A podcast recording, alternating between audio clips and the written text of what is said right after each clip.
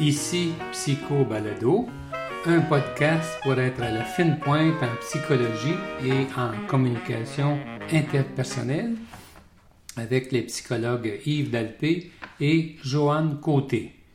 Bonjour à tous. Aujourd'hui, en ce lundi, le 10 octobre 2022, le sujet porte le titre suivant La maîtrise de notre destin conjugal. Alors aujourd'hui, euh, Joanne Côté s'absente parce que, imaginez-vous, elle a attrapé la COVID et euh, nous avions un programme pour euh, cet épisode que j'ai dû modifier. Alors, quand je me suis retourné de bord, comme on dit au Québec, le plus vite possible. Et puis j'ai décidé tout simplement de lire euh, un chapitre de mon livre qui s'appelle euh, L'infidélité n'est pas banale. Et euh, ce livre qui traite essentiellement de l'infidélité contient un chapitre qui s'intitule Une percée historique, deux points, la maîtrise de son destin conjugal. Alors donc, j'ai pensé lire euh, ce chapitre-là. Et puis, euh, j'ai réalisé que quand je lis, euh, c'est peut-être moins dynamique, mais c'est substantiel. Alors, ça devrait être de nature à vous intéresser. Je suis un adepte d'ailleurs des livres audio et justement, même si c'est un texte lu, j'adore. Alors, j'ai pensé que ça ne perdrait pas de son intérêt, même si euh, pour cet épisode, on ne sentira pas, euh, comme d'habitude, toute euh, la, part dynamique de Joanne avec ses réflexions à elle et tout ça. Alors donc, j'y vais. le titre de ce chapitre 10, tiré de mon livre L'infidélité n'est pas banale, et le suivant, une percée historique, deux points, la maîtrise de son destin conjugal. Le thème de l'infidélité nous, nous, amène au cœur de la psychologie de chaque individu sous l'angle de sa capacité à aimer. Je terminerai ce livre en proposant une perspective de tolérance aux divers choix conjugaux qui s'écartent des normes traditionnelles. En effet, la vie sentimentale est tellement complexe et les retombées de la satisfaction conjugale tellement gigantesques que la liberté en cette matière m'apparaît comme un grand pas en avant dans l'évolution de l'humanité. Mais en même temps, et paradoxalement, je vois un lien entre la santé mentale et le bonheur conjugal. Alors, comment se donner comme société une structure respectueuse des volontés individuelles en matière de sexualité, de vie conjugale et de vie familiale, tout en favorisant la capacité d'aimer. Maintenant, euh, un sous-titre, la métamorphose du mariage. Le mariage est en pleine métamorphose nous vivons actuellement une révolution des mœurs conjugales sans précédent. Mes grands-parents nés à la fin du 19e siècle ont passé leur vie ensemble. Mes parents nés au quart du 20e siècle ont été parmi les premiers à se séparer pour la plus grande honte de leur famille d'origine et de leurs enfants. Né au milieu du 20e siècle, j'ai fait partie de la première cohorte d'adultes à divorcer en masse et à former plusieurs liens conjugaux au cours, au cours de leur vie. Nos enfants nés à partir des années 70 ne se marient presque plus, pratiquent plutôt l'union libre de courte durée en Syrie. Quand je recevais des couples en consultation, voilà 25 ans, le spectre du divorce les effrayait de façon dramatique. Peu importe l'âge de mes clients, ils étaient tous mariés légalement et n'avaient jamais vécu de leur vie avec un autre partenaire conjugal. L'idée même de se séparer faisait peur à cause des graves conséquences personnelles et sociales. Aujourd'hui, quand un couple se présente à mon bureau, il est généralement l'aboutissement de plusieurs unions antérieures, et plus les, individus sont jeunes, plus ils ont vécu d'unions conjugales de courte durée.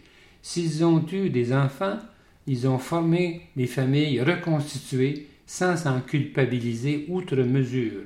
Et les souffrances morales liées à une nouvelle rupture conjugale ne semblent pas les empêcher d'envisager encore une séparation. Constamment cette évolution de ma clientèle, je me suis demandé si les Québécois étaient différents du reste de la planète. Je me suis aussi interrogé sur un lien possible entre le divorce et le taux de suicide extrême de nos jeunes, l'espèce d'épidémie de dépression au Québec et la consommation effrénée d'antidépresseurs et de psychotropes. Puis, j'ai appris que selon le recensement canadien de 2001, 30 des couples québécois vivaient en union libre contre 12% des couples dans le reste du Canada. Mais cette statistique m'a mis sur une fausse piste. En poursuivant mes recherches, j'ai très vite réalisé qu'au contraire, nous participons à un changement draconien dans la vie de couple qui se produit dans tout l'Occident, c'est-à-dire l'Amérique du Nord, l'Europe, l'Australie et la Nouvelle-Zélande. J'ai également découvert que d'autres s'inquiètent des, répercussions sur la santé mentale de ces changements conjugaux. Par exemple, en France, la sexologue Evelyne Sulro adopte un ton réprobateur, sinon alarmiste, sur la nouvelle fluidité des couples et rapporte notamment une recherche qui fait le lien entre les séparations conjugales, des troubles de la santé, la dépression et la consommation de psychotropes. En Angleterre, euh, Prior et Hayes soulèvent, soulèvent le même genre d'inquiétude en démontrant par une recherche statistique serrée le lien positif entre la santé physique et le mariage, alors que la solitude est en corrélation avec la maladie. Aux États-Unis, Pinsoff, que j'ai d'ailleurs eu le, plaisir de, voir dans un, congrès américain. Alors donc, Pinsoff déplore que le discours social et politique des derniers 30 ans s'applique à concevoir le divorce comme une tare avec des conséquences supposément désastreuses pour les enfants et pour tout le monde concerné. Les recherches sur ce sujet seraient biaisées selon lui. On aurait tendance à tort à voir le divorce comme, une, comme un désordre social épidémique qu'il faut contrôler de façon urgente. On, euh, on ne peut nier que les choses ont énormément changé depuis une quarantaine d'années. Les statistiques en témoignent. En 2002, près de 60% des naissances avaient lieu hors mariage au Québec. À cinq mois, un bébé québécois sur cinq vivait dans une famille, euh, dans une famille traditionnelle.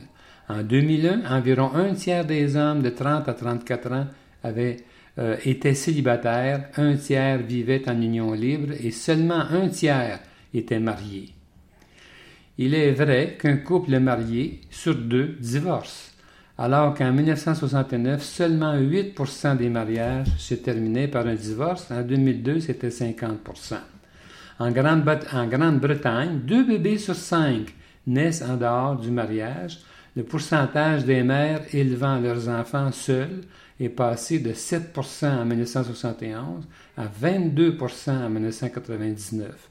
Près de 30% des femmes de 18 à 49 ans qui ne se sont jamais mariées vivent en union libre et on estime le taux de divorce à environ 4 mariages sur 10. Aux États-Unis, selon SADOC et SADOC en 2003, le nombre des familles monoparentales a augmenté de 200% depuis 1980 et le nombre d'enfants vivant avec des parents non mariés a augmenté d'environ 660 depuis 1970.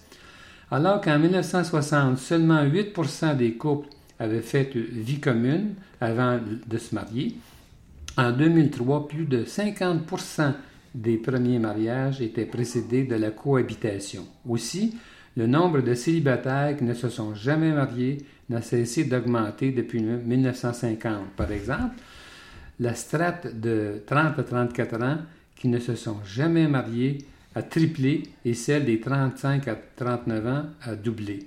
Selon Pinsoff, la plupart des gens se marient actuellement entre 25 et 35 ans. En France, chez les 18-25 ans, 90, 90 des couples se forment hors mariage et, les, cohabitants sont plus nombreux que les mariés jusqu'à 26-28 ans. D'une façon générale, le concubinage est passé de un couple sur 35 en 1968 à un couple sur 6 en 2002.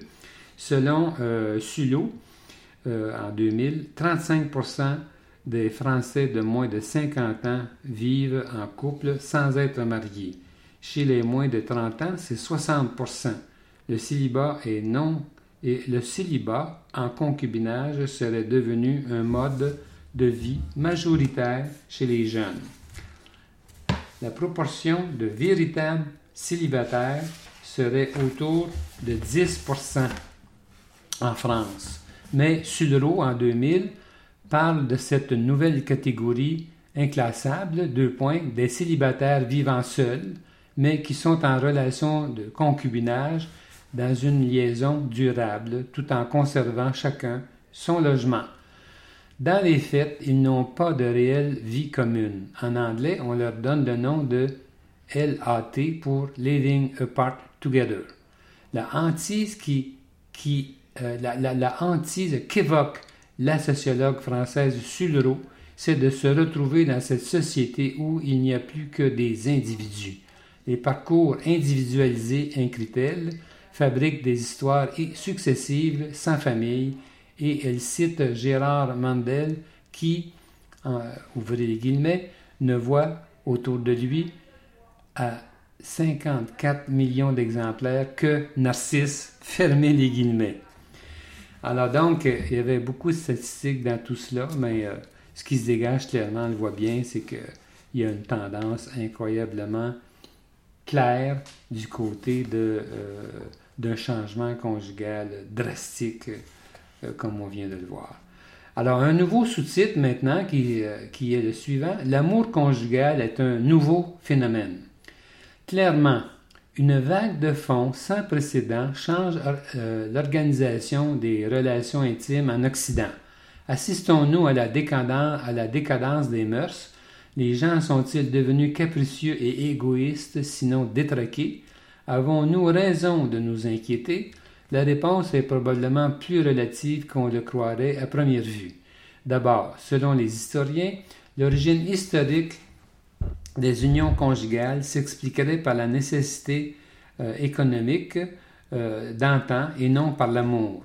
Le couple et la famille auraient pris forme pour maximiser les chances de survie des individus. Au tout début, les hommes erraient en chassant et en pêchant comme les animaux, sans se soucier des enfants qu'ils engendraient. D'ailleurs, hommes et femmes ne faisaient pas de lien entre les relations sexuelles et la procréation.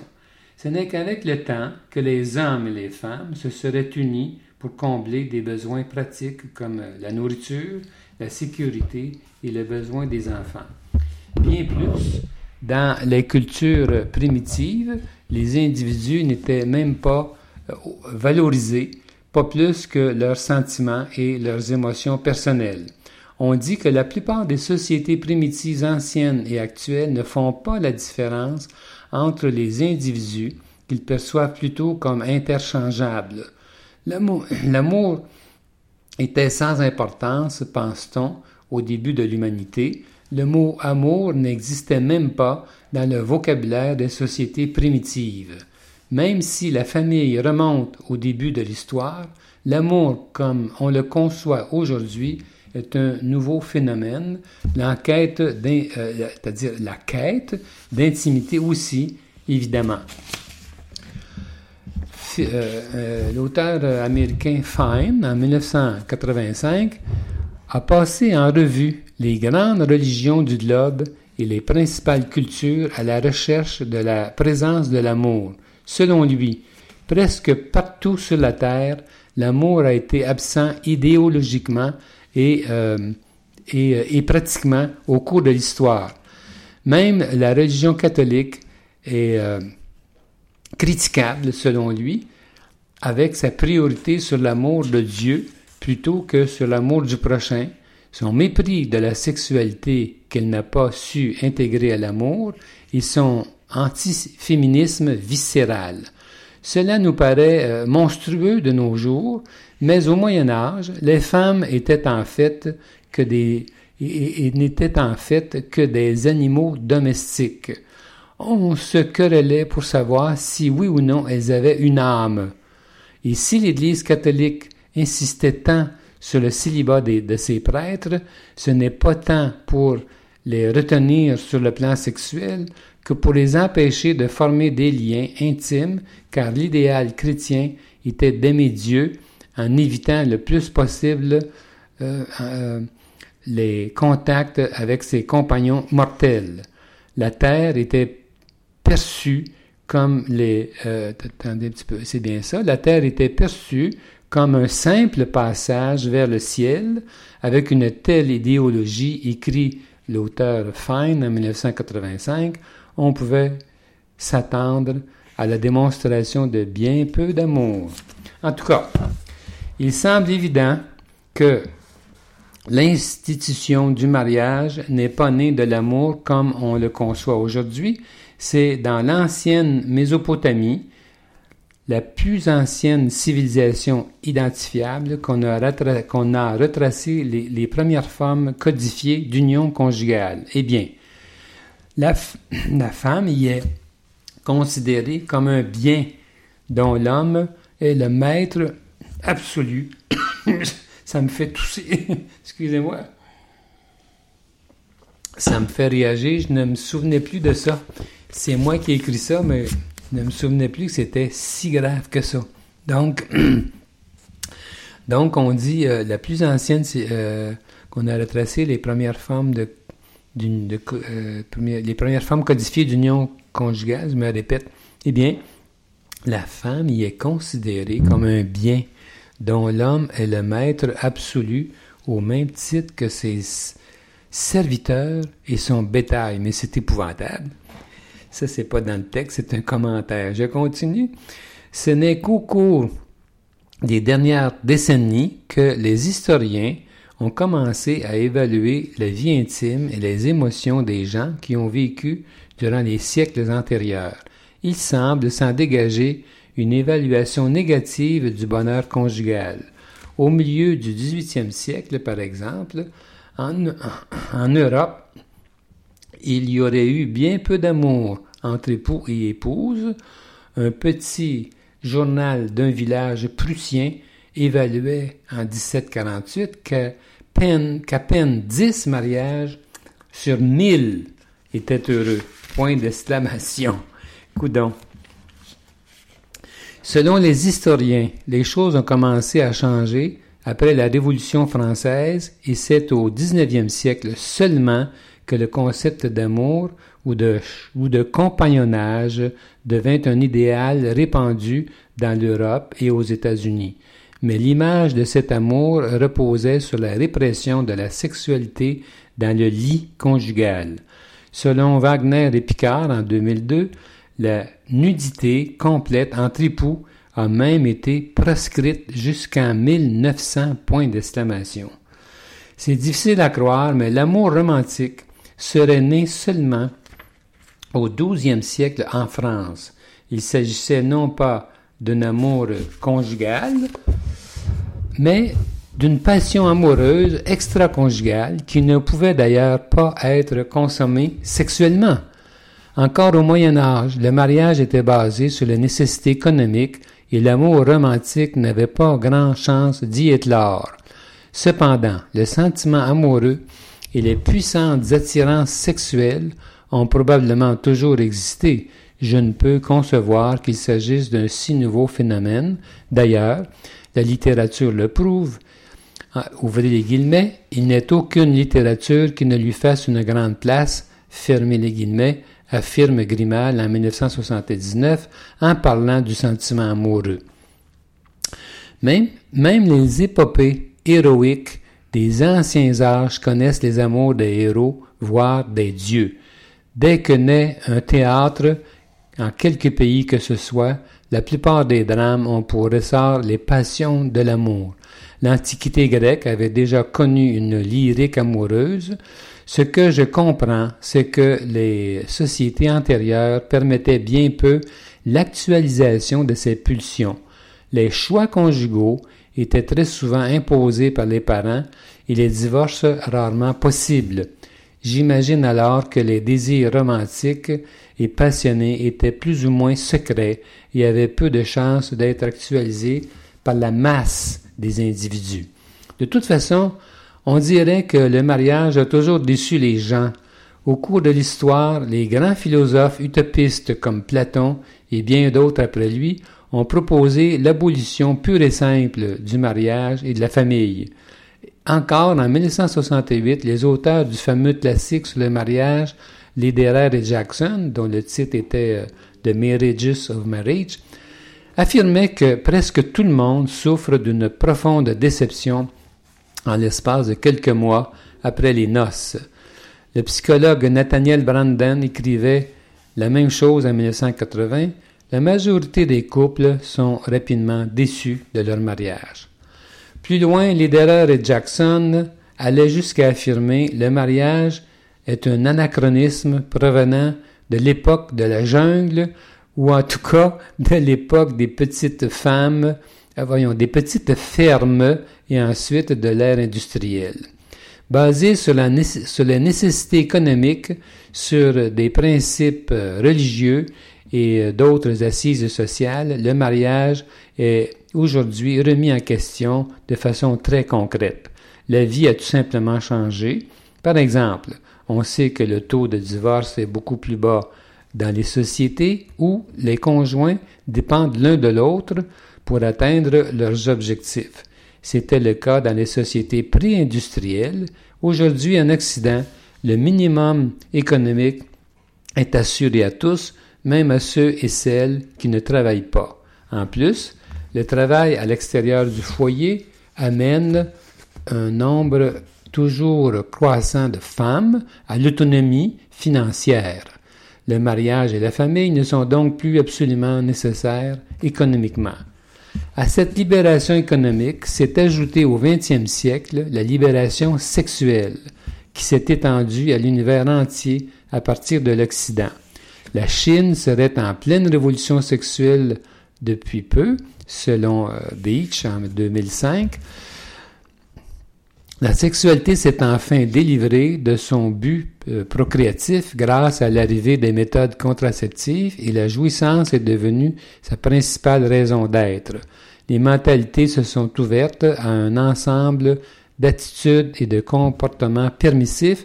On a alors assisté au dénouement du corps, au dénuement du corps, à la valorisation du sex appeal, à euh, l'intolérance des dysfonctions sexuelles, à l'acceptation de la masturbation, à la tolérance des comportements sexuels atypiques et des, et des euh, pratiques sexuelles inusitées.